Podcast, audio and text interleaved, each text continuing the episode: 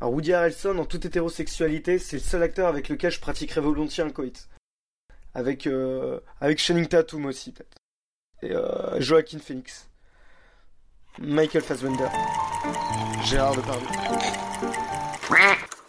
Yo, alors c'est mon premier podcast euh, de 2018 euh, pour une raison simple, c'est que je bossais sur un gros, gros, voire très gros projet euh, que je prépare pour pour très bientôt et qui va bouleverser la podcastosphère cinéphile francophone. Non, en fait pas du tout, c'est juste que j'avais la flemme et que j'étais voir aucun film au cinéma depuis Star Wars, enfin aucune sortie salle. Et donc j'ai été voir le fameux Three Billboards, les panneaux de la vengeance. Donc euh, c'est un film que j'attendais pas mal puisqu'il est fait par le réalisateur de Bon baiser de Bruges, qui est un film qui m'avait beaucoup plu, qui jouait avec les registres, euh, qui était aussi bon dans le dans la comédie que dans le drame avec des acteurs que j'aime beaucoup. Et donc là sur True Billboard, il y avait pas mal de, de, hype et je crois qu'il fait un bon succès en salle parce que euh, il a eu il a raflé deux trois trucs aux Golden Globes. Pour les Oscars, c'est aussi un, un film qui est, qui est bien parti. Le pitch du film, c'est pour faire très simple et sans spoiler. C'est une mère dont la fille a été tuée et violée en même temps. Et donc elle utilise des panneaux de publicitaires inutilisés à la sortie de la ville pour faire passer un message au chef de la police locale qui lui dit en gros euh, Personne n'a été arrêté, qu'avez-vous fait Euh, Donc le chef de la police, il est joué par Woody Harrelson. Et donc euh, là, bah, on imagine un schéma euh, classique où elle va vouloir retourner le flic qui est un gros enculé, qui finalement elle va réussir à le toucher, ou alors que ça va être une guéguerre entre les deux. Et non, parce qu'il se trouve que ce flic en question, le chef de la police, c'est un bon gars, c'est un mec consciencieux qui a des valeurs morales, qui fait comme il peut pour se démerder, pour faire respecter la loi avec une équipe de flics qui sont des, plus ou moins des branle-couilles dans un village de gens qui sont plus ou moins stupides. Et ce type, il se trouve qu'il est malade et qu'il va bientôt crever du cancer.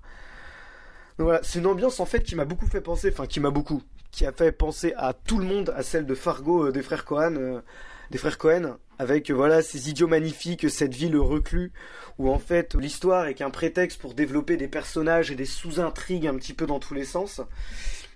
Euh, comme dans Bon baiser de Bruges, on retrouve à la fois l'émotion et l'humour, euh, plus quand même, on va dire que c'est moins drôle que, Bruges, mais cela dit, il y a des moments où j'ai eu des gros fous rires. Euh, on est dans une gestion des registres que je trouve vraiment maîtrisée, parce que vu le thème du film, on parle quand même d'une mère dont la fille a été tuée, violée, et dont le coupable, il y a des chances que ce soit quelqu'un du village ou quelqu'un qui y soit passé en tout cas. C'est un thème qui est très lourd. Ça tombe pas dans le pathos. Il arrive toujours à, euh, doser l'humour au bon moment. Euh, il y a une scène par exemple dans le commissariat qui est hilarante où il y a la mère qui se ramène, donc le personnage qu'on suit, hein, la mère de la fille, au caractère euh, voilà bien trempé, qui se ramène dans le commissariat et je sais plus, elle s'adresse à un des flics. Et, je sais plus ce que ça donne en anglais, mais c'est quelque chose comme "Eh toi le branle-couille, écoute-moi." Il commence à lui répondre et t'as un de ses supérieurs qui dit "Non mais mec, te laisse pas parler comme ça." Et en fait c'est super drôle. Enfin là quand je le raconte c'est pas drôle, mais dans le film c'est vraiment drôle ou, une autre scène où elle vient péter un câble dans, le commissariat avec euh, la musique, euh, c'est Chiquita.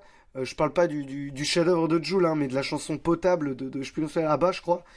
Pareil, où c'est une scène, voilà, qui est, il y a une voix off et où on entend une lettre écrite par un personnage. C'est un moment qui est touchant et en même temps, tu vois le personnage péter les plombs, péter la gueule à, à quelqu'un et faire quelque chose d'horrible.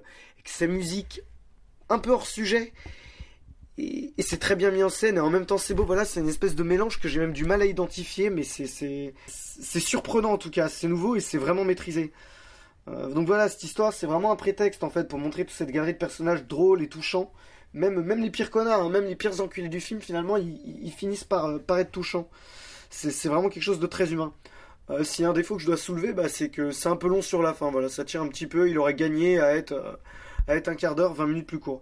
Donc voilà, c'est pas un film qui est bouleversant, mais c'est un film qui est très réussi, euh, qui est vraiment de, haute facture, qui est dans le haut du panier du, cinéma actuel, et aussi bien dans la mise en scène que de l'écriture. Et il fait du bien. Je sais, j'en ai parlé avec d'autres gens qui l'avaient vu. euh, qui l'avaient vu ou en sortant de la salle aussi car oui là je triche je ne l'ai pas enregistré juste en sortant de la salle car je suis très très occupé en 2018 mais promis, je reviendrai à des vrais podcasts en sortant du ciné, euh, dans la rue, avec des gens qui me coupent la route et moi qui insulte euh, des chauffards.